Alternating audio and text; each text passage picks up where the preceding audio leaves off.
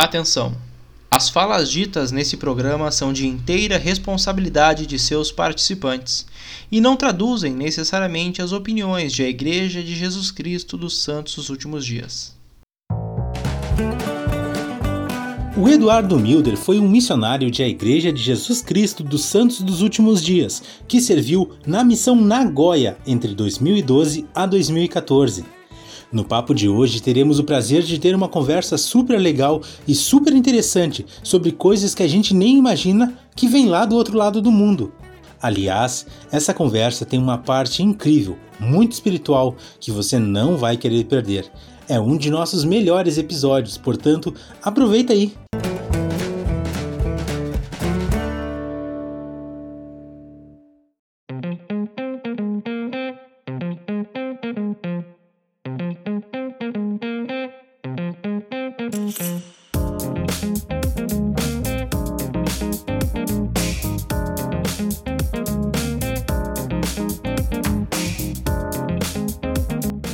Salve, salve a todos, sejam muito bem-vindos. Esse é o nosso 35 edição do podcast Plano Alternativo.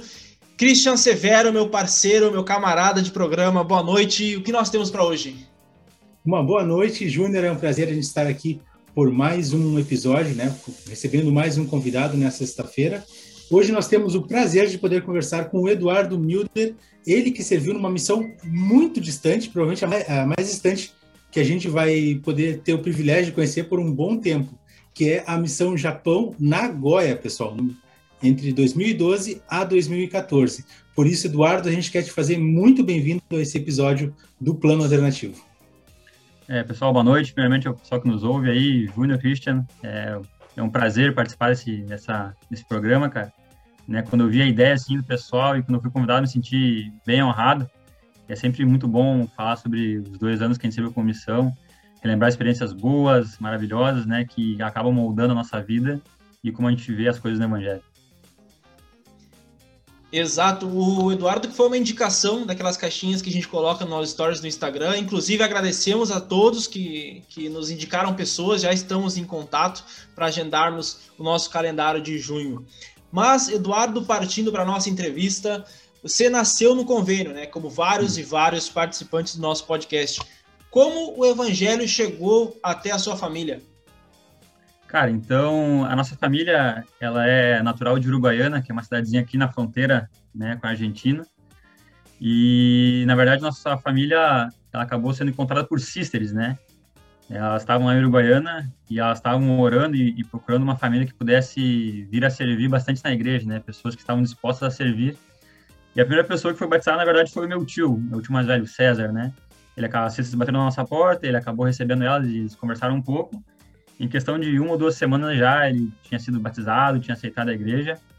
Né? E o meu pai, que é o, é o terceiro irmão, né, o caçula, ele tinha, acho, uns 13, 14 anos na época, e ele tinha muita vergonha de falar com a Cíceres, né? Então ele acabou é, ouvindo as palestras através da parede. Era uma casa de madeira bem pequenininha, né? As, as paredes bem finas. Ele acabou vindo as lições por ali, acabou se interessando, né? E um tempo depois veio a se batizar, serviu como missionário também no Rio de Janeiro. Né? E a minha mãe acabou sendo um fruto do, do trabalho dele, né? Ele era amigo dos, dos, dos irmãos dela, né? E após ele voltar à missão, ela tinha uns 16, 17 anos, ele acabou batizando ela também, né? E acabaram construindo essa família aí para servir na igreja também. Que legal.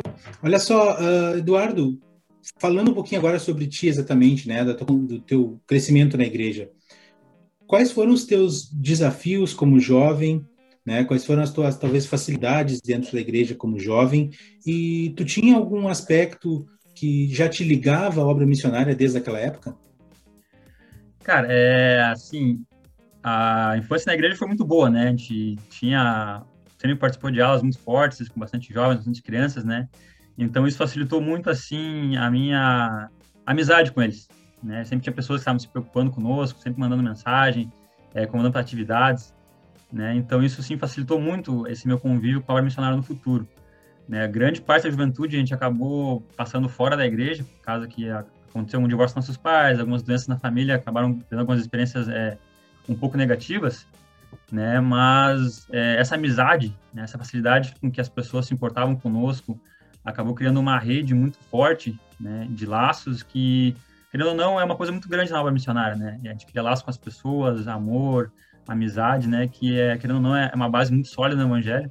Né? Então, todas essas experiências, esses programas da igreja acabaram contribuindo para que eu tivesse é, um amor e um desejo muito grande de fazer missão. É, conhecer pessoas novas, trocar experiências, isso sempre me motivou muito e, e trouxe, assim, é, aquele desejo de fazer com que o evangelho fosse propagado cada vez mais. É, é uma receita bem, bem importante da igreja, né? Boas amizades, mais os programas que a igreja te oferece. O resultado geralmente acontece com o cara servindo uma missão, a sister, a menina servindo uma missão. Uhum. E, Eduardo, uh, qual experiência específica despertou em ti o desejo de servir uma missão? Cara, foi assim, foi uma sacramental ali pelos meados de 2011, mais ou menos, né? Nossa família tinha acabado de, de retornar para a igreja e eu tinha um bispo, tinha um bispo muito bom, o bispo Tiago Oliveira, ele foi assim um bispo que acabou mudando o rumo da nossa vida aqui. E eu lembro que eu estava assim, eu estava com sentado no, no, banco do sacramento, né, e estava muito cansado. Tinha, acho que jogado videogame a noite toda com os amigos, sabe, no sábado para domingo. Tava na igreja com aquela canseira assim, né? Aí teve dois discursantes que, para ser bem sincero, eu nem lembro quem era, não tenho nem ideia de quem foi que estava discursando. Né? E quando o bispo foi, foi discursar, né? Eu pensei, ah, não, o bispo vai discursar, não, vou, vou fingir que estou prestando atenção, pelo menos, tá acordado, levantar a cabeça. E ele começou a falar, eu comecei assim, meio que pegar no sono e tudo mais, mas teve assim uma frase bem impactante que ele falou que acabou assim, me marcando muito. Né? Ele falou assim, é, que perder tempo antes da missão era pecado. E aquela frase ficou martelando muito forte no meu coração. Eu fiquei pensando assim, cara, perder tempo antes da missão é pecado eu vou para a missão? Será que é isso que eu realmente quero? Né? E junto com as experiências que ele tinha contado sobre a missão dele, sobre o incentivo que ele nos dava, as entrevistas, as conversas informais, né? E tudo isso assim me deixou muito curioso, porque como eu tinha nascido na igreja, né, servir missão era algo meio natural, né, uma das, das coisas. E naquele domingo a reunião sacramental acabou, nós fomos para casa, né, meus dois irmãos mais velhos e a mais nova estavam na cozinha preparando o almoço o meu pai na biblioteca, é, escutando música e, e, lendo. E, como era de costume, no domingo eu acabava limpando o quarto, né? Passava pano, arrumava a cama, deixava tudo organizado para a semana. E, eu, e aquela frase do Bispo Tiago batendo muito na, na minha mente e no meu coração. Eu falei assim, olha, as pessoas na igreja, né, falam que se a gente orar e receber resposta é porque Deus tá, quer falar conosco, né? E eu meio encabulado, nunca tinha feito isso em voz alta, né? Fui, tranquei a porta do quarto, é, me ajoelhei na cama, assim, não, se, se Deus existe mesmo, ele vai me responder, né? Uma pergunta sincera. Joseph Smith orou e recebeu a resposta, eu também vou. E aí, elevei meus pensamentos, elevei a voz, né? Perguntei, Deus, né, se tu quer que eu vá para a missão, se é a decisão certa, eu quero que tu me dê um sinal. E antes mesmo de eu terminar essa frase, assim, o meu coração, ele começou a arder em, em muita chama, assim, sabe? Parecia que estava queimando mesmo. E lágrimas caindo pelo meu rosto, assim, comecei a chorar, não entendia muito, não entendia muito bem o que estava acontecendo. Só sabia que eu me sentia muito bem, muito positivo sobre isso, né? E aí, abri a porta, o meu pai me olhou assim, eu chorando, ele, o que foi, guri? Disse, não, Deus me respondeu, eu vou pra missão. Aí desci as escadas, é, abracei minha irmã mais velha, né? Ela até se assustou um pouco, porque não era uma cena muito comum é, eu chorar assim, né? E a partir daquele momento eu é, botei a minha vida em ordem, falei que ia servir missão, né? Falei com o bispo, comecei a abrir meu chamado. Na época eu tinha 18 anos, né? E naquela época, para poder servir missão, tu tinha que ser liberado do quartel, terminar o ensino médio, né? E a família toda é, arcar com os custos da missão. Aí eu tinha conversado com o pai também, ele estava disposto a fazer isso, só que a única coisa que faltava era o exército, né? Então eu tive que esperar mais um tempo para poder servir. Mas é, essa experiência, assim, é, me marcou muito e foi a, a virada de chave, como eu costumo falar, para eu servir uma missão. É, não, uma frase de bispo tem seu valor, né? É para incomodar e martelar mesmo. Quer, Bem pesado. Cara quer se livrar da missão, é bom passar longe do bispo por uns oito anos só para é. garantir. É isso mesmo. Cara, assim, a gente já falou com muita galera aqui, com muitas pessoas, e a gente está muito acostumado a ouvir. É, ah, eu passei no CTM de São Paulo, passei no CTM de Buenos Aires, alguns tiveram a oportunidade de passar lá em, em Provo, né? Mas tua missão é Nagoya, Japão. Qual foi o CTM que tu passou, cara? E, e conta pra nós, Eduardo, assim, um pouco da, das experiências que tu teve no CTM. Cara, é uma, quando assim, logo que eu recebi meu chamado, né, e vi que era pro, ia pro Japão, o CTM que estava marcado era provo, né? Aí eu fiquei, fiquei bem animado, né? Pô, vou para os Estados Unidos, coisa boa, né? Só que daí veio o pensamento logo após. Ah, mas eu não falo inglês, como é que eu vou para a missão lá? Como é que eu vou me virar lá, né? E até então, faltava mais ou menos, acho que um mês para mim ir para a missão, né? E aí um número estranho me ligou. E eu vi aquele número assim, cheio de 1, 11, não atendi. Né? Falei, ah, deve ser trote, né? Acabei desligando o telefone. E aí, na outra semana, o meu presidente destaca veio falar comigo perguntando: Eduardo, como é que eu tenho inglês? Ah, eu falei, ah, presidente, né? Eu, eu, assisto filme, jogava jogo, então não dá para dizer que eu sou fluente, nem, nem que eu falo. Dá para arranhar algumas coisas. Passar fome não aí, passa. É, passar fome não passa. E pedir água, pelo menos, né? Então, o básico dava para desenrolar. Eu falei, ah, não, porque o, o CTM de Provo me ligou e queria saber. Aí eu falei, beleza, né, presidente? O senhor pode responder o que o senhor quiser. E aí o presidente acabou dando uma resposta um pouco positiva demais, dizendo que eu desenrolava bem. Então, geralmente, os missionários sul-americanos que iam para o CTM de Provo, eles passavam três semanas aprendendo o inglês, para depois é, acabar indo para o distrito da língua que eles iam aprender. É, mas com essa resposta do meu presidente, eu fiquei as 12 semanas num distrito cheio de americanos. Né? E todas as gramáticas que eles nos davam eram do inglês pro japonês. Então, quando eu cheguei lá, assim, todo mundo falando inglês, aquela coisa louca, assim, os missionários me perguntando onde é que eu era, as regras gramaticais loucas. E assim, as 12 semanas que eu fiquei lá foram assim é, bem cansativas. Né? A gente tinha em japonês, na verdade, né, das 8 da manhã até o meio-dia, depois das duas às 7. Né? Esse foi o nosso ritmo durante todas as 12 semanas. E os nossos professores, né, nossos instrutores, eles foram falar inglês conosco pela primeira vez na oitava semana. Então, no segundo mês que eles começaram a falar é, inglês com a gente para poder nos, nos situar um pouco melhor onde, onde nós estávamos aprendendo, né? E eu me senti assim é, bem deslocado né, no, no, CTM porque por dois motivos. É porque eu era a, único, a única pessoa que estava num trio, né? Tinha um companheiro havaiano e um companheiro australiano. E todo mundo lá no nosso distrito já tinha tido pelo menos um ano no ensino médio de japonês. Então o pessoal assim, eles já falavam bem, já desenrolavam bastante coisa, sabe? E eu me sentia muito diminuído porque eu não falava inglês direito, né? Não falava nada de japonês, então foi muito um embrulho muito grande, sabe? Então eu nas primeiras assim duas semanas eu fiquei bem desesperado porque cada aula que avançava eu não entendia quase nada. A gente chegava nas lições com os pesquisadores não avançava nada, né? Chegou até até o ponto de os meus instrutores virem conversar comigo pessoalmente perguntando se eu estava bem, se eu estava preparado, se eu precisava de alguma coisa, alguma coisa especial, né? E depois daquela segunda semana eu pensei assim, não, eu tenho que correr a segunda milha. É, e aí, então, após todos os dias que a gente tinha aula e tal, a gente chegava na, no nosso dormitório, era umas nove, nove e meia da noite, né, eu tomava meu banho, escrevia no meu diário, né, a gente apagava as luzes, e eu, com uma lanterna, sentava na cama e ficava memorizando palavras em inglês, porque eu tinha um pensamento, né, se eu não conseguir dominar o inglês, que é a língua dos manuais, que é o que nós estamos usando para poder aprender o japonês, nada vai fazer sentido. Então, assim, eu estudei muito, e assim, duas, três da manhã estudando para poder né, compensar essa, essa falta de habilidade que eu tinha com o idioma, né, e seis e meia estava de pé, vibrando, para poder passar o resto do dia né, estudando e tentando acompanhar o distrito, sabe, e essas experiências acabaram me ensinando que, logo bem cedo na missão, que tudo requer um pouco de sacrifício, né, e eu tive que estudar mais com meus companheiros, tive que me dedicar um pouco mais, e assim, me ensinou muita paciência comigo mesmo também, porque o meu ritmo de aprendizado era bem diferente do deles. Eles já vinham de uma cultura bem diferente, onde o segundo idioma era ensinado com bastante força no, no, ensino médio, né? E a gente sabe que aqui no Brasil, às vezes, o ensino do idioma não é tão, tão forte, né? Então, eu tive que fazer esse, esse, esse pequeno sacrifício, né?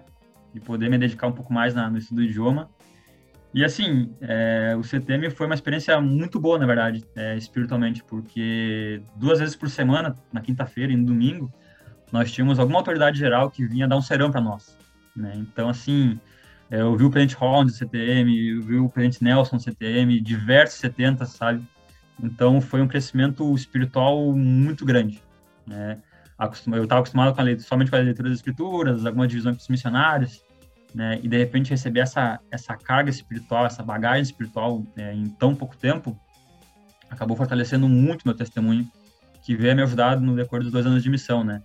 Eu lembro que o, o presidente Nelson, ele foi no Natal lá conosco, ele deu um serão, ele e a esposa dele, a, a irmã Wendy, e assim, eu nunca é, senti um espírito tão forte na minha vida.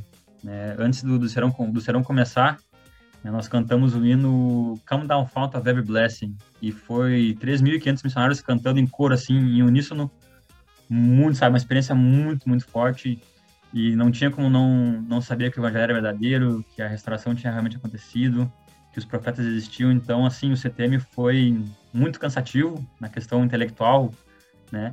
Mas espiritualmente foi extremamente revigorante. Foi uma experiência sublime.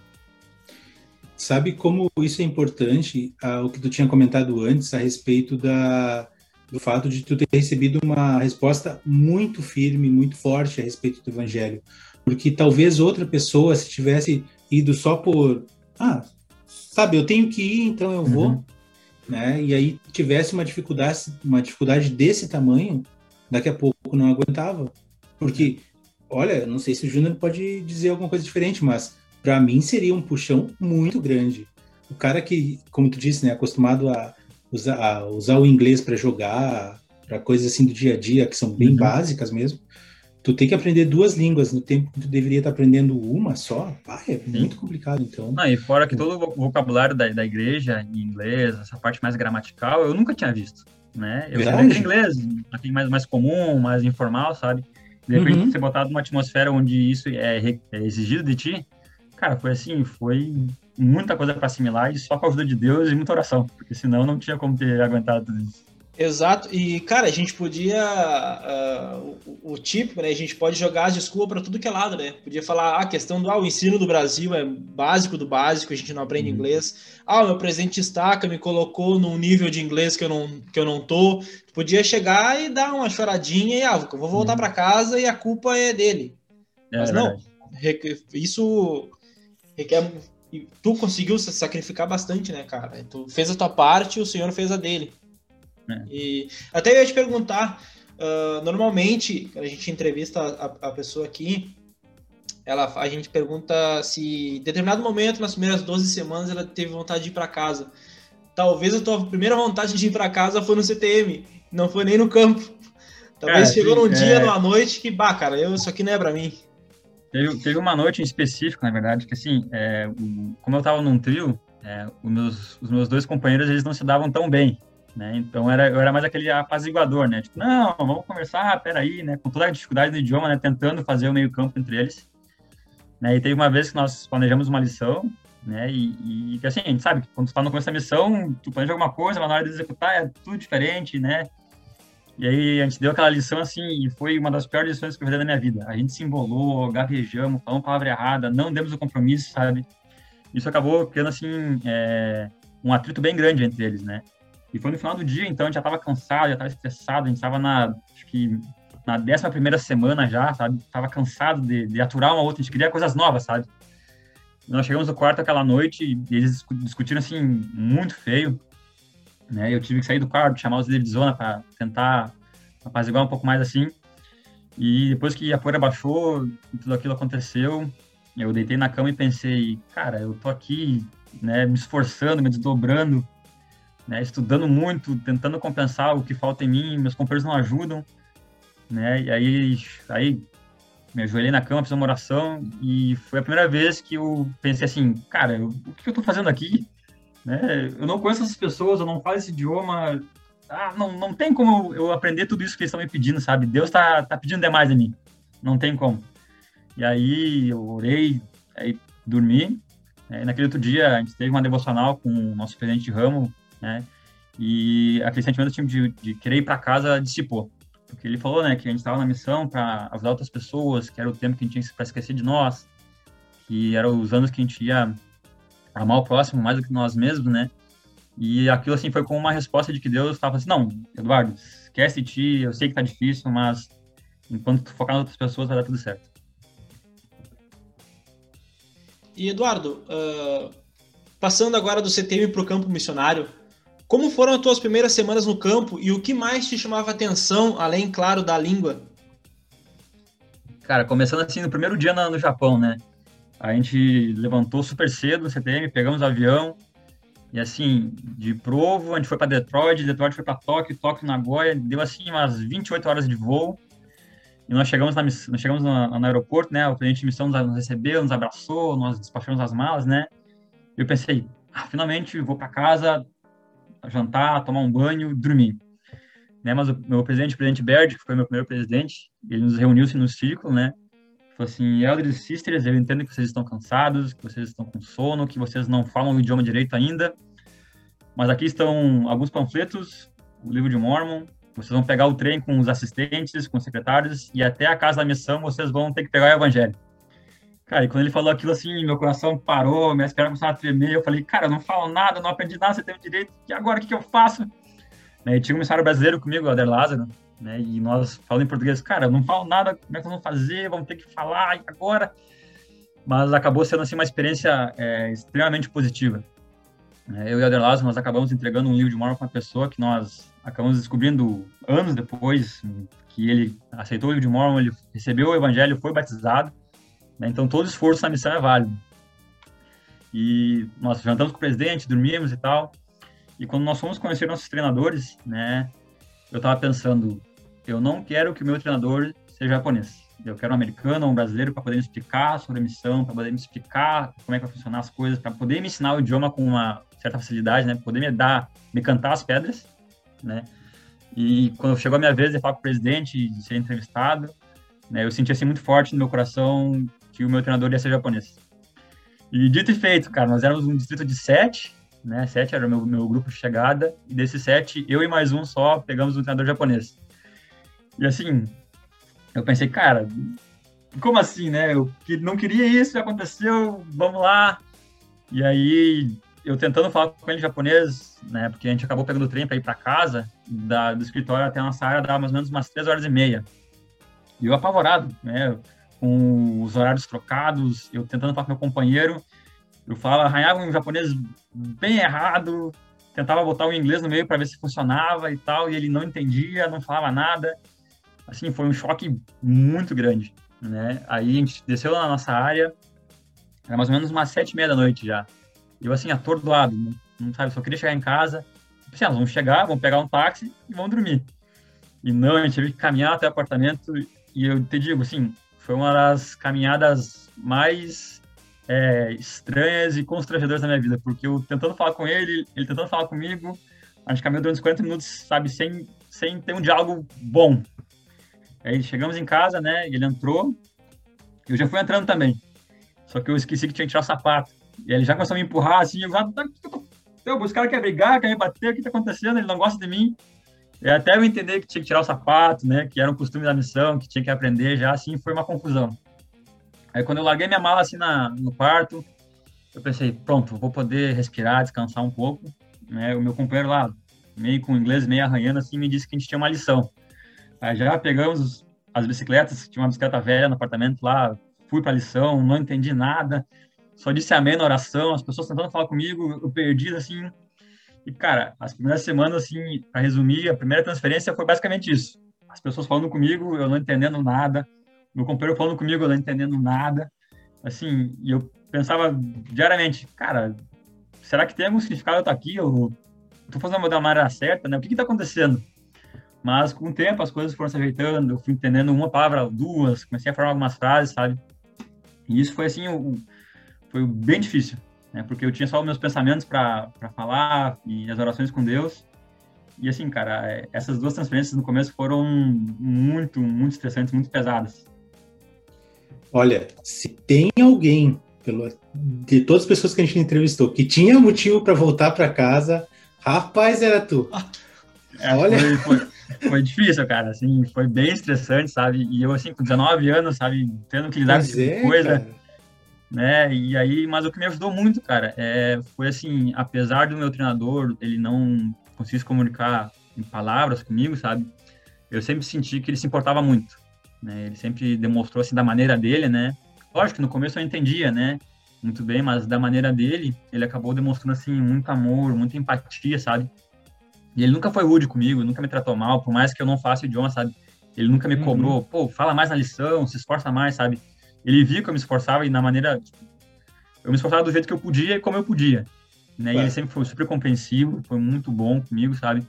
E uma coisa assim que veio a me ajudar muito no, no, na missão, né, um tempo depois, foi que muitas das pessoas que chegavam na missão, eles tinham companheiros americanos. Então eles falavam inglês dentro do apartamento, né? Conseguiam se comunicar com inglês. E eu não, porque o meu companheiro era japonês.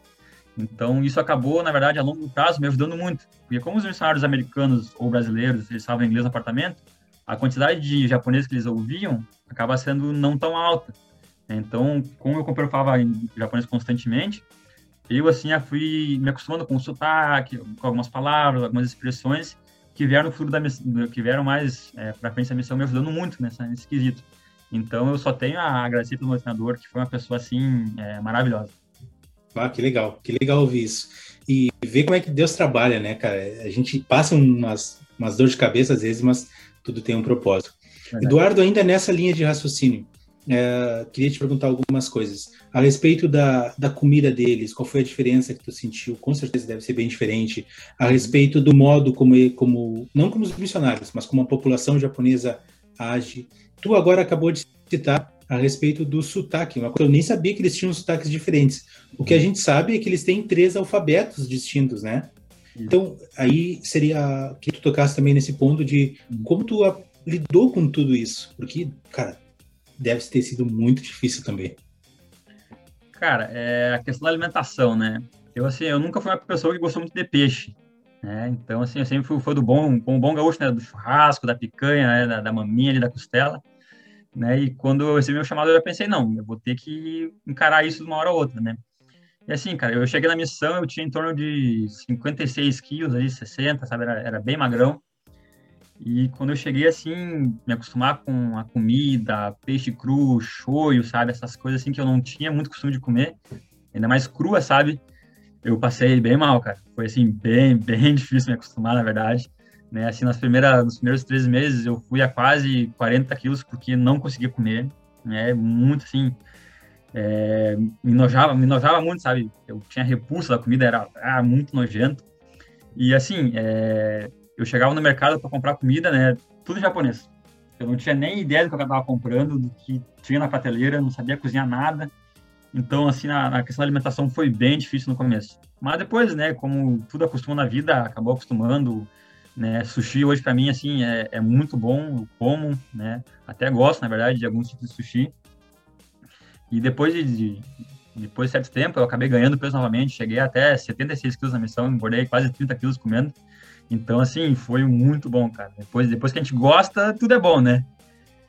Mas a questão da, da língua, cara, assim, é, foi, foi bem desafiador.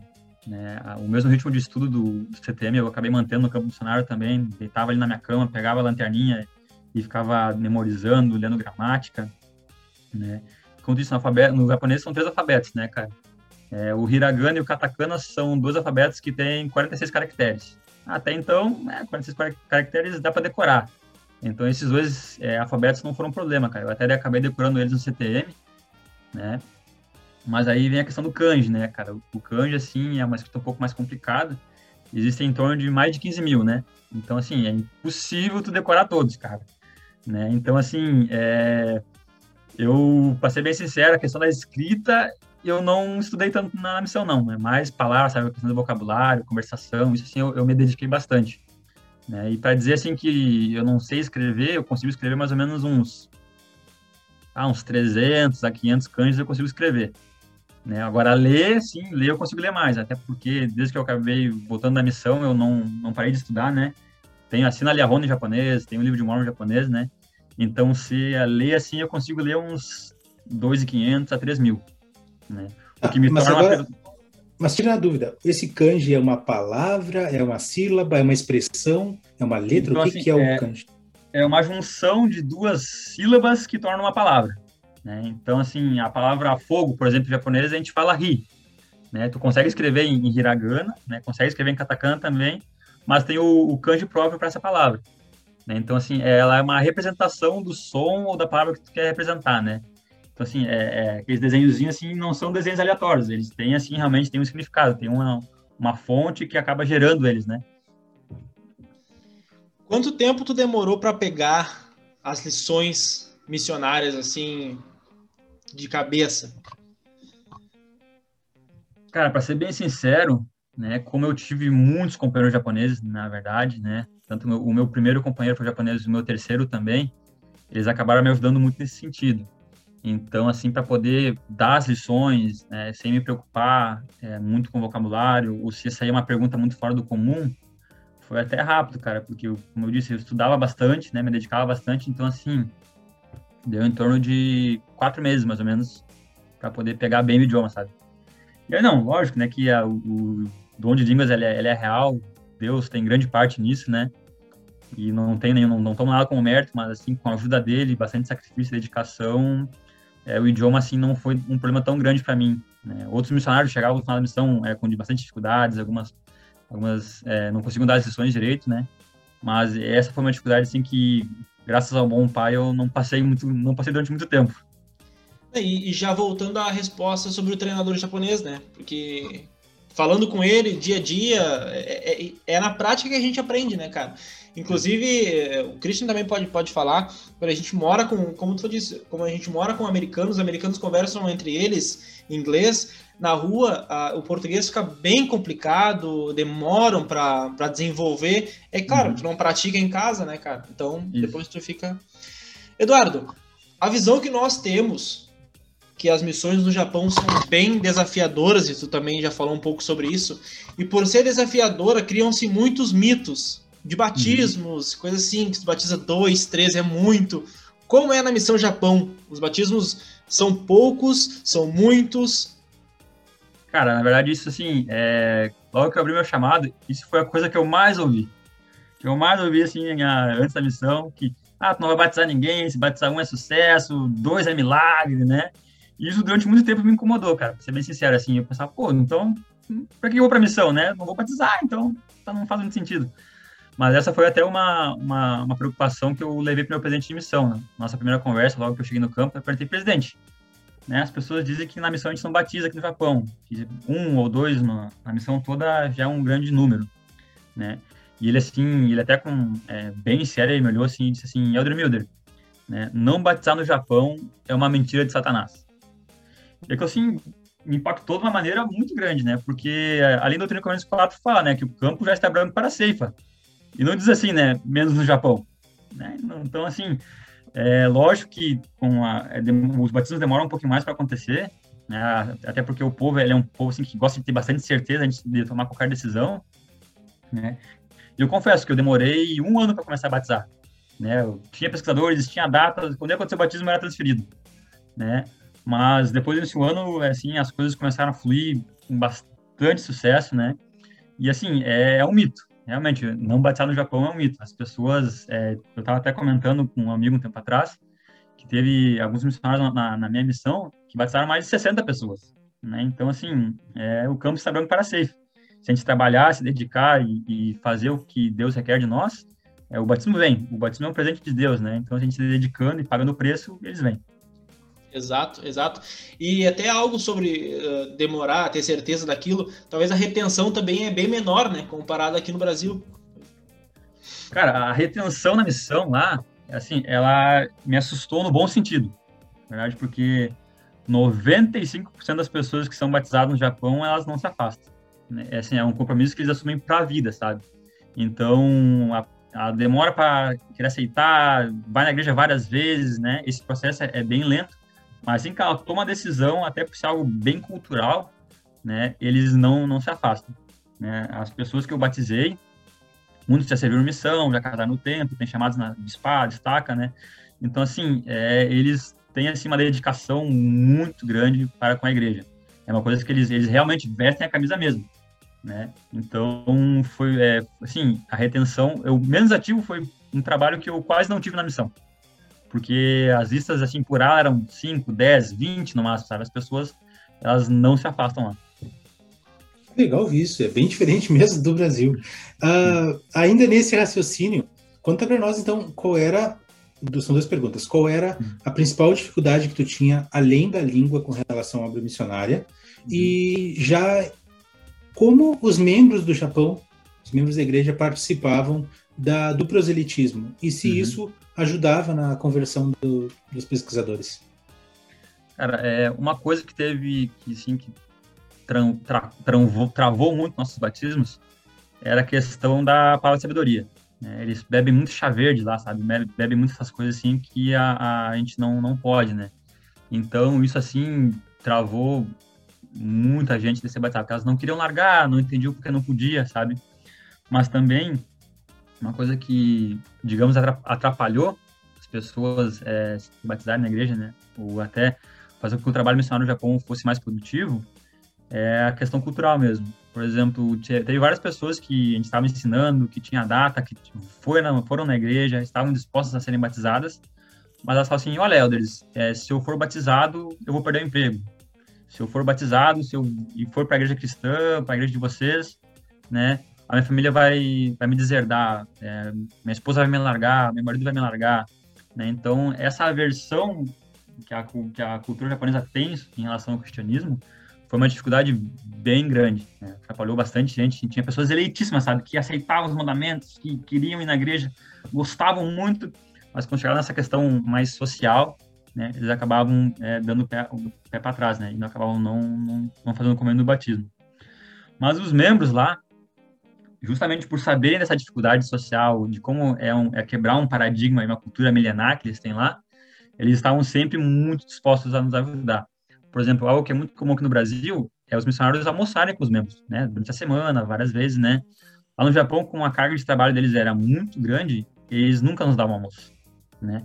Jantar, às vezes, a gente jantava com eles, mas assim, almoçar, nunca. Eles sempre eram muito ocupados, né? Então, eles acabavam nos ajudando de outras maneiras. Por exemplo, carona, né? Nunca foi um problema. Ah, o pescador mora a 50 quilômetros da capela. Tinha um membro sempre disposto a ir lá, buscar, levar, fazer amigos, né, disponibilizava a casa para fazer noite familiar, né, então assim, os membros eles sempre se mostravam muito positivos e qualquer coisa que a gente pedisse, a carona, lição junto, é, comida, sentar com o pesquisador, eles sempre se mostravam muito, muito felizes em nos ajudar. Então assim, os membros lá, eles faziam que o nosso trabalho, que às vezes era muito pesado, se tornasse muito leve, porque a pessoa nova aqui na igreja, ela é, era acolhida por todos. Por exemplo, a, aqui na, na, minha ala, às vezes vem um pesquisador, aí dois, três, quatro membros vão lá, falam com a pessoa, fazem uma bem-vinda e tal. Mas lá no Japão, assim, a pessoa nova chegava, a, o ramo todo, a ala toda fazia a pessoa bem-vinda, porque sabiam que realmente era uma, uma caminhada bem difícil de quebrar esse paradigma cultural. Então, os membros, eles foram, é, foram e são essenciais para o nosso trabalho no Japão. Tu comentou Tu comentou também sobre a cultura, né, que eles têm, cultura milenária e tal, e muitos deles têm essa cultura de simplesmente não conhecer Jesus Cristo.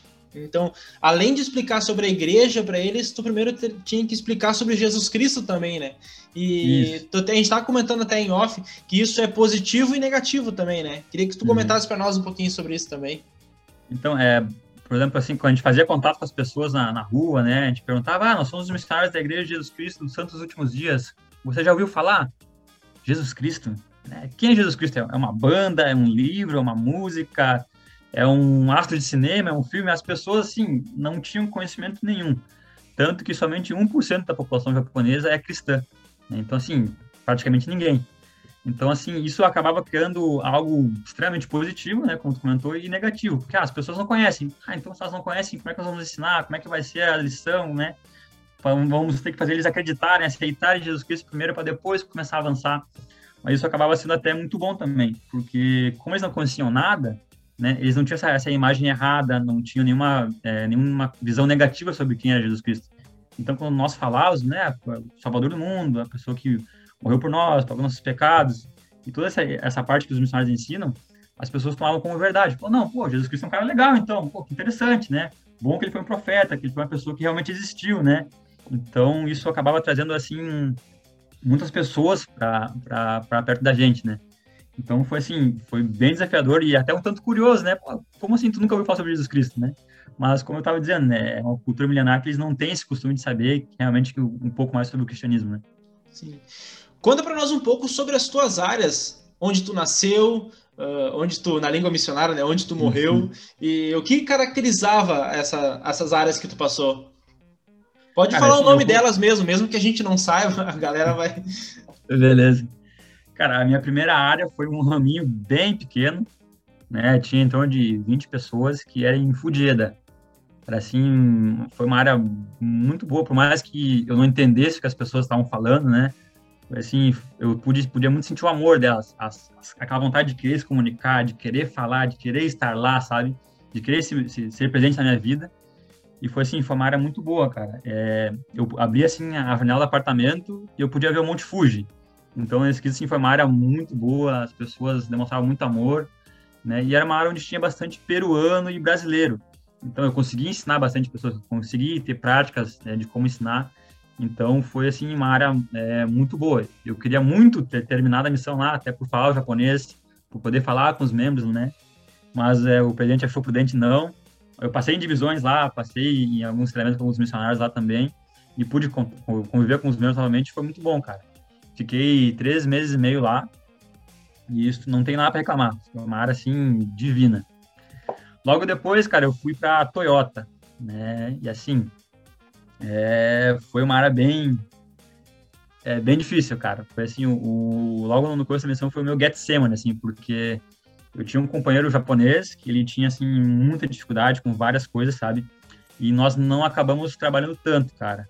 Né? A gente saía do apartamento assim três vezes na semana, se muito, né? Então foi foi um período bem complicado, né? Onde eu tive que tirar o máximo do meu companheiro, né? Então, quando ele era japonês, eu falei, tu vai me ensinar então. Então, eu forçava o diálogo, né?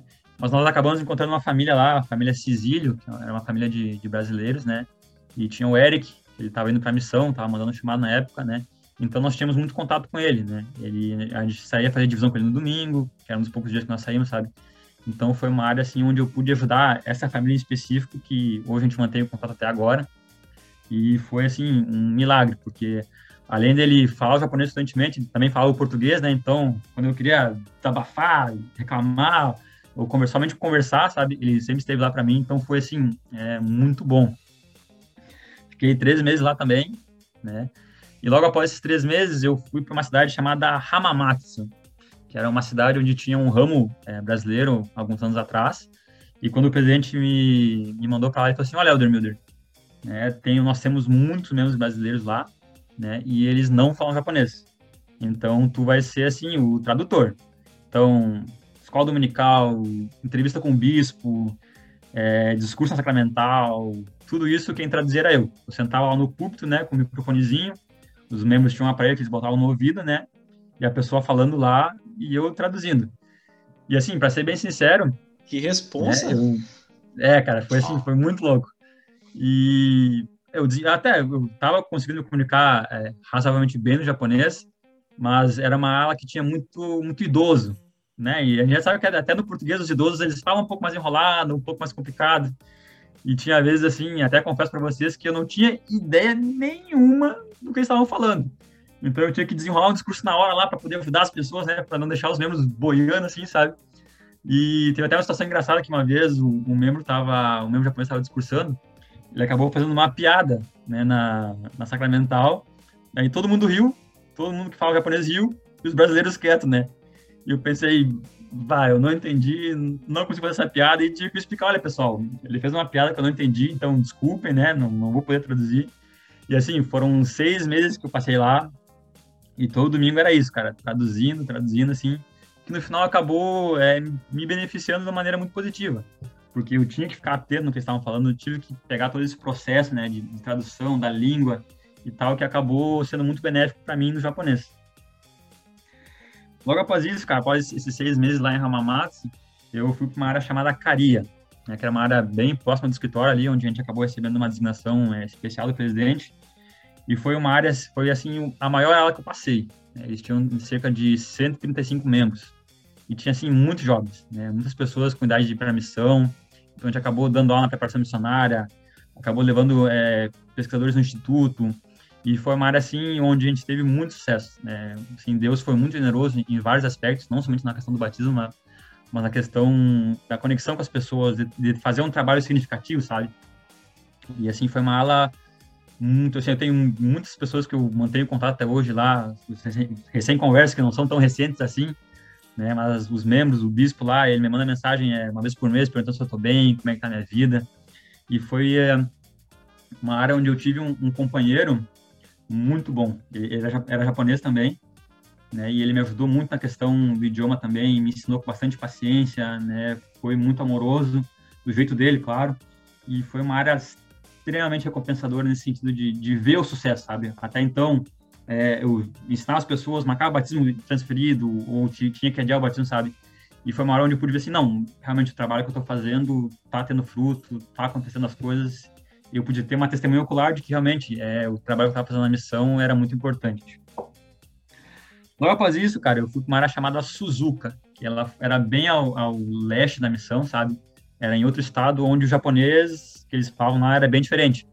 É como se fosse assim, eu passei dois anos, um ano, um ano servindo no sul e fosse jogado no nordeste assim, as expressões, as gírias, as palavras que eles usavam era, era bem diferente. E, para ser bem sincero, eu penei um pouquinho no começo para poder realmente entender tudo que estava acontecendo. Mas essa ela me marcou é, por outra, uma experiência assim, é, não tão agradável, na verdade.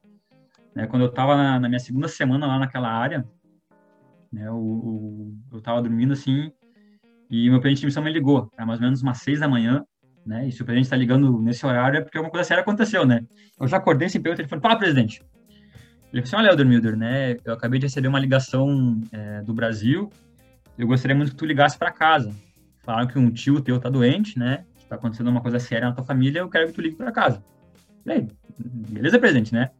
Aí entrei em contato com, o assistente, que era o Ader Lázaro, na época, que era brasileiro também. Conversei um pouco com ele, ele me passou o DDD do Brasil. Eu liguei para casa, né? E quem atendeu foi o Yuri, meu irmão mais velho. Né? E ele falou assim, aí ele falou, ah, quem é? Eu falei assim, ah, o Yuri.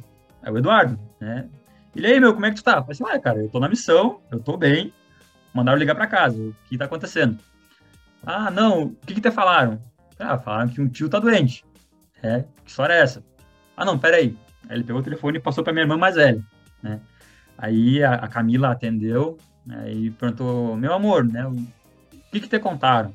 Assim, olha, Camila, me contaram que o tio tava doente, né? Eu tô bem, tô na missão, tô no melhor lugar possível. O que tá acontecendo? Aí, assim, ela respirou fundo no telefone e falou assim, então, meu amor, né? A gente vai te dizer que o pai, ele veio a falecer, né? Ele tava com câncer, então ele, ele faleceu. E, assim, é, até então eu não tinha muita notícia dele, né? Não, não quiseram me contar se ele tava realmente doente ou não. E aquela, assim, aquela notícia veio como um, um baque. Né? Eu tava lá na missão, tava me dedicando, tinha acabado de sair de uma área onde as coisas estavam fluindo com muita naturalidade, com bastante, assim, tava bem no japonês, estava um companheiro bom, área boa, ala boa, tava muito animado, né? De repente, essa, essa bomba cai no meu colo, né? E, assim, é, aquilo foi assim, o meu chão, ele literalmente caiu, né? Não, não conseguia pensar em muita coisa, todos os planos que eu estava fazendo para após a missão, né? Acabaram, assim, indo por água abaixo. E aí eu conversei com a minha irmã, conversei com meus cunhados também, Conversei com a minha irmã mais nova na época. E o meu tio tava lá, né? Tava lá em casa, aqui no Brasil. E ele tinha sido presidente de missão já, tinha, tinha ocupado alguns cargos de proeminência na igreja. Falei assim, tio, o senhor que foi presidente de missão, o senhor que conhece bem como os missionários funcionam, o que, que o senhor me recomenda? Volto para casa ou termino a missão? E isso era mais ou menos em junho, né? Eu voltava para casa ali em, em outubro, faltava então menos de cinco meses para voltar para casa. Ele falou assim, olha, Eduardo, né, eu vou ser bem sincero contigo, eu vou te dizer o que o teu pai ele te dizer. Termina a missão. Né? Falta pouco tempo, tu voltar para casa agora não vai adiantar em nada, o velório já aconteceu, tu vai chegar aqui daqui a dois, três dias, então não vai poder fazer muita coisa pela tua família agora, né? Então acho que a melhor decisão para ti é ficar, ficar na missão. Era o que teu pai queria, é o que Deus quer, então acho que é a decisão correta. Aí eu desliguei o telefone, né? Aí chorei um pouco, meu companheiro apavorado, não sabia o que estava acontecendo, né? eu lá falando em português, chorando, né, as emoções à flor da pele. E eu pensei, não, cara, eu vou, vou falar com o presidente, falar com o presidente. Eu liguei pro presidente, o presidente Amasta na época, né, falei, olha, presidente, né, o que aconteceu, na verdade, não foi nenhum tio meu doente, foi que o, o pai estava doente, ele acabou a falecer, então foi isso que eles queriam me falar. Aí meu presidente começou a se desculpar, não, eu deveria desculpa ter passado a informação errada, eu não sabia o que estava acontecendo, mil desculpas, tu quer conversar? Eu posso ir aí, posso entrevistar, né? O que está acontecendo? Tu tá bem? Eu falei, olha, presidente, a gente tem uma lição agora às nove da manhã, né? E após a lição, eu lhe ligo e a gente conversa. Pode ser? Ah, pode ser, vou te esperar então. Beleza, presidente. E para ser bem sincero, eu desliguei o telefone, tomei um banho, né, me ajeitei. Meu, meu, meu, companheiro, querendo saber o que tinha acontecido, eu falei, olha, cara, depois a gente conversa. E a gente foi para a lição, a lição foi maravilhosa, o dia de trabalho aconteceu normal, né, e eu não tinha comentado nada com o meu companheiro. Aí à noite nós conversamos, eu expliquei para ele o que tinha acontecido e tal. Mas sobre esse assunto, eu nunca mais voltei a, a conversar com o meu presidente. Nunca mais toquei no assunto, né? Esporadicamente ele mandava e-mail perguntando se eu estava bem, na verdade, querendo tocar nesse assunto, né? Eu sempre olha, presidente, tá tudo bem, né? A gente passa aqui dois anos na missão ensinando sobre famílias eternas, o plano de salvação. Então, né, eu tô bem. Lógico, bem triste, né? Porque ninguém gosta de perder um pai, né? Mas, assim, é, teve, um, teve uma noite, até foi assim, uma noite bem, bem complicada. Eu acordei na, na, madrugada, assim, chorando, desesperado, bem desanimado, né? E eu tava, pensei, né? Deus, eu tô aqui me esforçando, né? Tem aquela escritura no Trincomenos que 31 que Deus está falando para Thomas B. Né, que Deus vai proteger a família dele quando ele estiver na missão, que eles vão ser um com ele quando ele voltar. E aquela escritura me veio em mente, eu pensei assim, Deus, né? O que mais o senhor quer que aconteça comigo, né? Já vivi um país diferente, já tive dificuldades com o idioma, com a comida, companheiro. Agora o senhor larga isso, né? Será que eu estou fazendo a missão de uma maneira errada? Né? Será que eu fiz alguma coisa errada para merecer isso, né? Aquele, aquele, pensamento de jovem, né? De pessoa que está tá, tá, tá na tristeza e tá passando por uma dificuldade. Mas aí eu orei, chorei, sabe? Não veio nenhuma resposta. Aí eu já fiquei bravo também. ah, não vou fazer mais oração, não quero mais saber de nada. E naquele outro dia, né, eu acabei encontrando uma família que estava passando pela mesma dificuldade, tinha perdido um pai, né, e nós tivemos uma lição muito espiritual, muito, sim, muito edificante, e eles acabaram se batendo também depois, e depois disso, eu nunca mais me preocupei nesse sentido. Né. Eu sabia que Deus tinha feito a vontade dele, que eu estava num lugar onde eu podia tomar essa experiência como algo positivo, né? Para testificar para as pessoas que Deus é, é, amoroso, que as famílias podem ser eternas, que tudo acontece por um propósito. Isso acabou, em vez de me desanimar, acabou sendo um, um catalisador e um potencializador para me dedicar cada vez mais na obra missionária. E assim, as pessoas nos paravam na rua para ser batizadas. Ah, eu quero saber sobre o evangelho, me batiza. Eu vi vocês caminhando, quem são vocês, sabe? Então, a obra missionária, o trabalho, ele só deslanchou daí para frente. Foi, assim, muito, muito bom. Cara, uh, nas coisas a gente só vai ter o testemunho mesmo se a gente passa por aquilo, né? E em questão de falecimento não é diferente, né? A gente só vai ter a plena certeza de que as famílias podem ser eternas quando a gente passa por isso, né? E tem um testemunho de que isso é verdade, porque o Senhor nos mostra. Mas, cara, muito obrigado por, por todos esses relatos, pelas experiências nas áreas que tu passou. Enfim, Christian, gostaria de falar alguma coisa? Não, não, é que normalmente, Eduardo, a gente pergunta para os convidados qual foi a uhum. experiência espiritual mais tocante para eles. E eu não sei se tu teve mais alguma, mas pelo menos para mim, Júnior, é suficiente essa, porque ter esse essa carga de experiência que tu teve, culminando com, com esse fato, né? Por mais que ele seja traumático, ainda assim é uma experiência. É, eu não consigo ver uma experiência mais espiritual do que essa. De depois de tudo isso, tu ainda continuar firme num lugar tão diferente da onde tu já, já havia convivido. E repito, como o Júnior disse, cara, te agradece muito por ter compartilhado isso conosco, porque é uma inspiração de verdade. Obrigado. Uh, é verdade. Qual a experiência mais engraçada que tu passou na missão nesses dois anos? Cara, sim, ela, ela é engraçada e meio assim, meio nojenta para ser verdade, cara, porque, como a gente sabe, né, o Japão, um país diferente, né, várias coisas assim. E a experiência mais engraçada que eu tive, cara, ela até é meio triste também, porque assim, a gente estava nessa área, né, e tinha muitos membros filipinos na, nessa área, né. E assim, eles gostam de comer umas coisas bem, bem diferentes, né.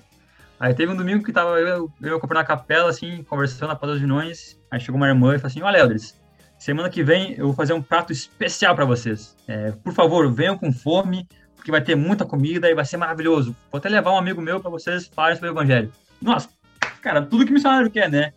Pessoa para ensinar comida, a gente tava felizão. E aí passou a semana e tal, a gente confirmou com a irmã, ela disse que ia acontecer. E eu companheiro resolvemos ter a brilhante ideia de fazer um jejum e encerrar na irmã, né? Então nós vamos com fome, muita fome, irmã, né? Então nós vamos estourar a boca do balão, vamos comer tudo. E aí a reunião sacramental acabou, a gente acabou indo pra casa da irmã, né? Lá conversando, pá e tal. Ela não deixou a gente entrar na cozinha para ver o que tava cozinhando, né? E nós, super curiosos, né? Iniciamos o jejum tal. A irmã falou assim, Elders, sentem na mesa. Sentamos, né? Assim, Elders, é... por favor, entre na brincadeira. Beleza, irmã, vamos entrar na brincadeira. Ela falou assim, fecha os olhos. Nós, fechamos assim, eu vou lá na cozinha, vou pegar a, a, comida, né? E por favor, eu fiz com bastante carinho, fiz com muito amor, vocês têm que comer. Nossa, pode deixar, irmão. Ela, ger, ela gerou muita expectativa, né? Muita expectativa, cara. Nós, beleza, né? Vamos lá. E aí, assim, ela trouxe uma panela bem pesada, sabe? Botou assim no centro da mesa, né? E falou assim, ó, Elders, eu vou tirar a tampa. Ela tirou a tampa e nós com o olho fechado, né? Na expectativa. E eu vi, assim, que não tinha nenhum cheiro diferente, cara não tinha um aroma forte a comida. Eu pensei, ué, deve ser tofu, né? Alguma coisa crua, sei lá, um peixe, né? Porque não tem um cheiro tão forte. Ela falou assim, Elders, podem abrir os olhos. Rapaz, na hora que eu abri, eu vi aquela panela gigante assim, cara, cheia de batata. E eu pensei, não. Ah. Não pode ser isso, cara. Não, ela, ela tá de brincadeira com a minha cara. Não é isso. Assim, irmã, a senhora tá falando sério? Tô, Eldri, eu não, irmão. Eu não vou comer até a senhora comer. Assim, olha, então tá, é assim que se come. Rapaz, e não era baratinho assim, é tipo aquelas que a gente tem aqui no Brasil. Cara, era uma barata do tamanho de uma caneta Bic, cara. Era gigante, assim, sabe? Baratinho de laboratório. A casa muito nojento, irmão, muito nojento. Assim, olha, eu vou fazer assim, ó. Eu vou mostrar como é que se come. Ela pegou o haxizinho, botou na panela, trouxe aquela barata assim. E falou assim, Elders, pra descer mais fácil, bota um pouquinho de mel. E ela botou um pouquinho de mel na barata, rapaz. E eu pensei, ela não vai comer. Ela tá brincando, ela é uma peça, não tem como, cara. E eu olhei meu companheiro, ele já apavorado também, nós, não, não pode ser. Rapaz, e não é que ela botou aquela barata na boca, comeu, cara, com duas mordidas barata. Eu não, pensei, cara. Não, não. Não, não pode ser, cara. E eu com o estômago, tipo, um espinhaço, louco de fome, pensei, cara, não, não, por favor, cara, eu jejuei pra isso, sabe? Eu vim aqui pronto pra comer um yakisoba, sei lá, um lamen, uma coisa diferente, sabe? Cara, resumindo, cara, tive que comer duas baratas, cara. Não foi uma, foram duas. E assim, é uma experiência que eu não recomendo para ninguém, cara. Não, assim, não, não recomendo barata. Aí o pessoal me pergunta, tá, mas Eduardo, tem gosto de que a barata? Rapaz, é, tem gosto de açaí. Açaí, um açaí um pouco estragadíssimo, meio azedo, sabe, cara? Sim. E é uma substância, e assim, é meio estranho, cara, porque ela é seca por fora, meio gosmenta por dentro, e o mel ajuda a descer tudo mais fácil, cara. Então, assim, eu botei muito mel e, olha, passei fome, cara, mas tive que comer duas baratas, cara. Foi no domingo? Tá louco. No domingo, cara. Porque se, se fosse um dia de semana, eu podia sair, sair de lá e almoçar, né, cara? Mas domingo não é, tem cara. como. Ou tu vai para casa, como. esquenta o que tem. Nossa, olha, cara. Eu, eu passei, foi muito ruim, cara. Assim, olha, eu, eu olho agora e dou risada, né, cara? Mas assim, no momento eu tava apavoradaço, cara. Eu aumentava o jejum para 48 horas facinho, cara. Tu tá louco. E assim, cara, é, na cultura japonesa, tu não pode recusar comida. Assim, ah, tem isso comida, também. Ela tá dando o melhor que ela tem, tá dando assim, a, a melhor coisa da casa dela pra ti, cara. Então, tinha uma regra na missão que a gente podia, só podia recusar a comida se a gente fosse alérgico. Cara, e como eu nunca, tipo, nunca tinha comido barato, eu não sabia se eu era alérgico. Então eu não podia recusar. então, né, fechei o olho e fui, irmão. Ah, tá louco. Não, não, não. Tem coisa que. Ah, é, ainda bem que eu servi em São Paulo. tá bem. Eduardo, vamos então passar para o pós-missão, para os eventos que te trazem a ser quem tu é hoje. Uh, começando com as 12 primeiras semanas. Como foram tuas 12 primeiras semanas pós-missão? Cara, foi assim, é uma experiência é, boa. Né? Não vou dizer que foi uma experiência ruim, né? Porque cheguei na missão, né, aquela coisa de pai falecido, inventário, o que fazer, judicial, essas coisas assim, né, a família numa turbulência, e foi bem difícil, cara, assim, foi, foi muito distante, acostumado de novo com a cultura brasileira, né, o jeito das pessoas, a educação, a questão do fuso horário também foi horrível, passei, assim, as primeiras seis semanas, cara, é, não dormindo direito, totalmente atordoado, e assim, mas eu tive a sorte, cara, de ter um bispo muito bom.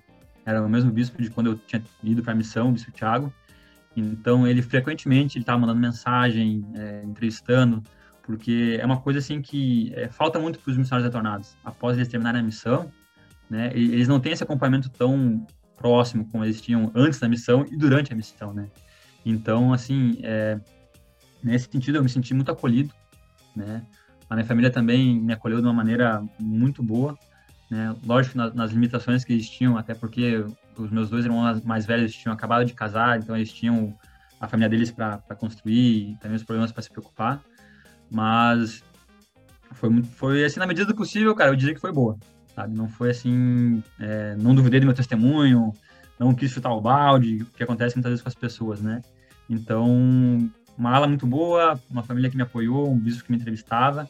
Então, eu acho que na dentro do, da atmosfera que eu estava, nas circunstâncias que eu estava, foi um retorno muito bom, muito tranquilo. Cara. Eduardo, quais são os maiores aprendizados que tu carrega consigo da missão Japão Nagoya nos dias de hoje?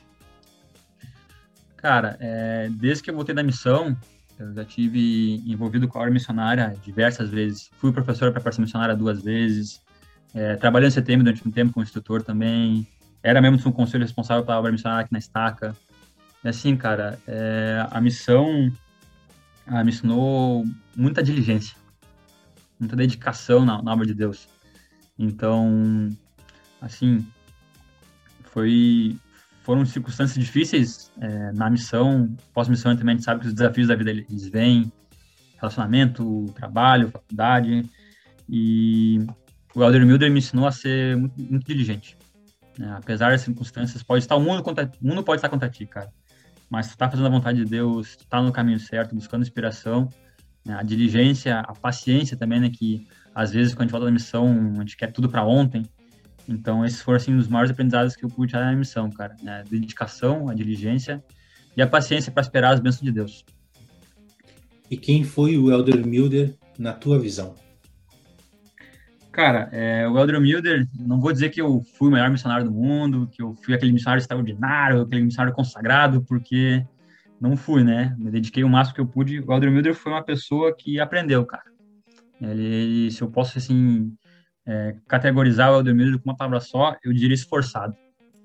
Eu fui uma pessoa, assim, que eu fui missionário. O Elder Milder foi um missionário que sempre que recebia uma designação, um pedido, ou quando os desafios se apresentavam para ele, ele foi uma pessoa extremamente esforçada. Né? Pensando agora assim na minha missão, né? vendo, olhando esses anos que já passaram, né? vendo eu com a, com a, mentalidade que eu tenho agora, com a espiritualidade que eu tenho agora, eu faria muitas coisas diferentes. Né? Até porque tipo, acaba progredindo muito depois da missão, mas eu não me arrependo de nada, cara. Eu acho que o Elder Milder, nas circunstâncias que ele se encontrou, né? com o conhecimento que ele tinha, com a experiência que ele tinha, ele se esforçou o máximo que ele pôde. E como, como é bom ver o progresso das pessoas, né? Tu acabou de comentar que já foi professor da, da preparação missionária, foi sumo.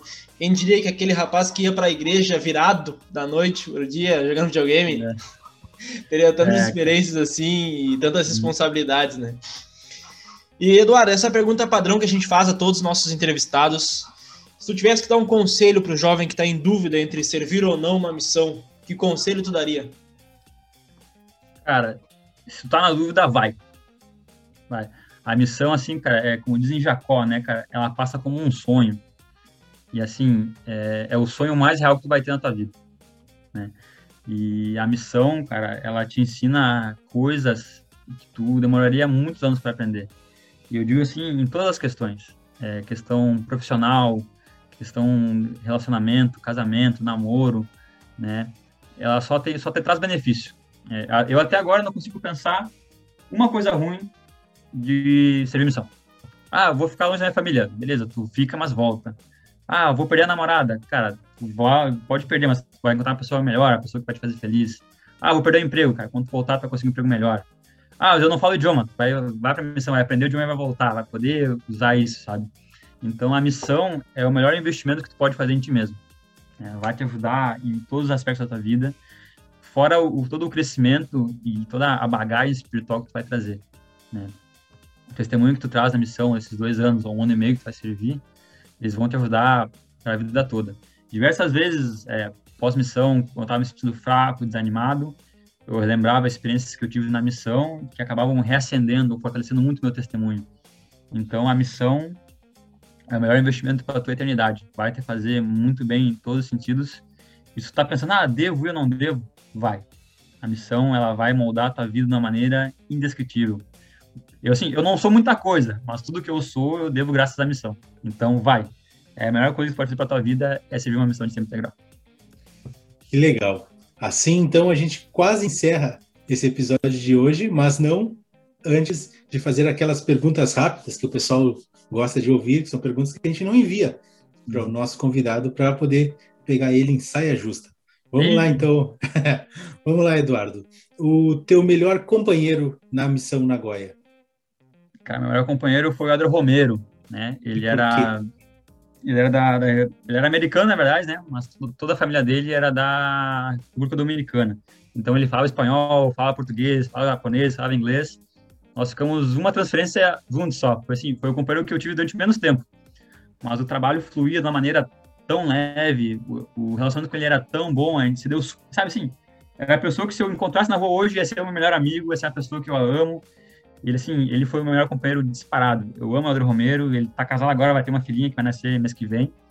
E, assim, foi uma pessoa muito alegre, muito esporádica, assim, que me deu, fez, me fez dar muita risada, né? Nós trabalhamos duro, teve dias que a gente chegava, assim, podre em casa, e eu só tenho a agradecer e só tenho amores pelo André Romero. Que bacana ouvir isso. Uh, qual foi a tua melhor área? Cara, a minha melhor área foi, com certeza, foi Caria. Caria tem o meu coração, assim, onde os membros nos amavam, nós amávamos os membros, era aquela troca gostosa de experiência, de conversas. Não é aquela coisa superficial, sabe? Ah, o missionário, ser legal com ele tal, assim. Eu sinto que se eu fosse lá hoje, na, na, na Lacaria, as pessoas diziam, ah, o Elder Milder, apesar de ter feito sete anos que eu servi lá, as pessoas iam me reconhecer, a gente ia ter aquele amor, aquela coisa genuína, sabe? E foi, assim, a área que tem meu coração até hoje. E a área mais difícil, eu acho que tu já comentou antes, mas só Fala aí, porque foi. com certeza a gente tem público lá nesse lugar, então. Foi, foi Toyota, cara. Toyota foi bem Toyota. difícil. Foi bem difícil, assim. Foi assim onde é, Deus me testou para ver se eu ia ser fiel mesmo, se eu ia fazer as coisas que ele queria que eu fizesse.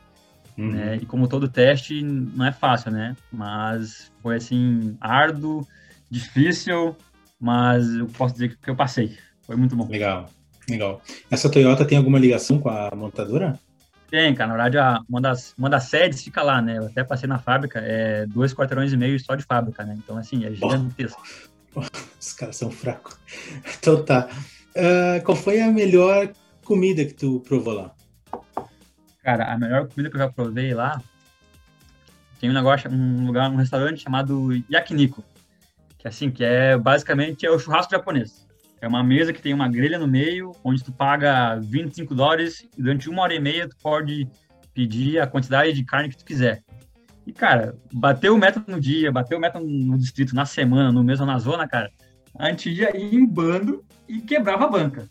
Nada, assim, cara, eu, eu nunca comi tanta carne na vida quando eu comi na missão, cara, assim, era muito bom. Cara, durante uma hora e meia, carne à vontade, refrigerante à vontade, sorvete à vontade. A gente ia assim, para arrebentar. E foi muito bom. É uma coisa que eu sinto muita falta de lá, é o yakiniku. Bah, que legal.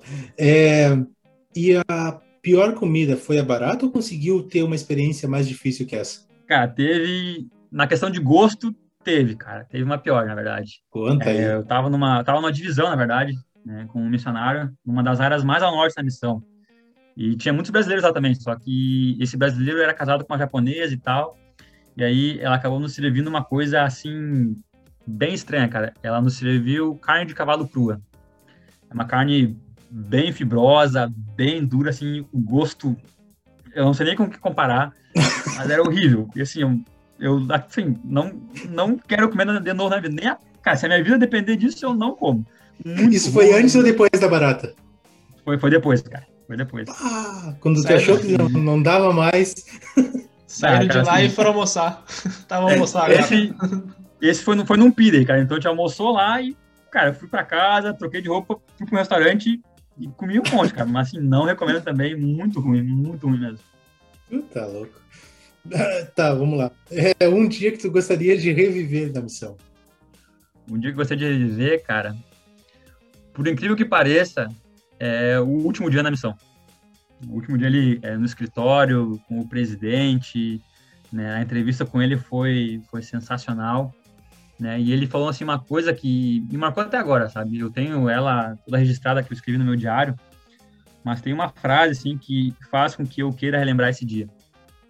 Foi muito bom ver meus companheiros abraçar o pessoal, os assistentes, o staff e tal. Mas teve uma frase que meu presidente ele falou naquela entrevista assim que eu uso para tirar força até hoje.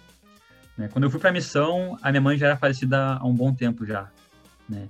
E eu acabei perdendo o pai na missão também. E naquela entrevista, ele falou assim, Elder Milder, né, o teu pai e a tua mãe, eles estão extremamente orgulhosos e satisfeitos com o trabalho que tu apresentou ao Senhor.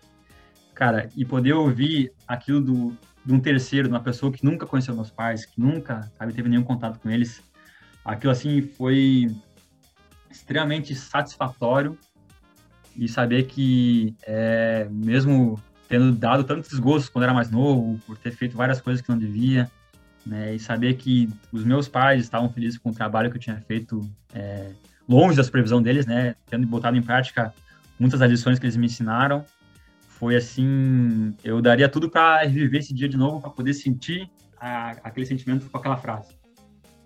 Que legal, foi é uma coroação própria, não é o orgulho mal, é o bom orgulho, né? Ah, muito bacana ouvir isso. Deixa eu te perguntar uma outra coisa. A primeira lição, a primeira lição não, a primeira visão em japonês. Cara, posso falar, cara. Vamos ver. Watashi, watashi wa jibun no mayo ni tayo no kagayaki ni mo masate fureru yo ni kono futari no kata ga watashi no mayo ni o tate urareru えー、これは私の愛愛する愛する子である。これは彼は聞きなさいと言われた。Então tá. Fala aí, Júnior. Ele falou direitinho? eu sei. Eu só sei que ele falou primeira visão porque eu.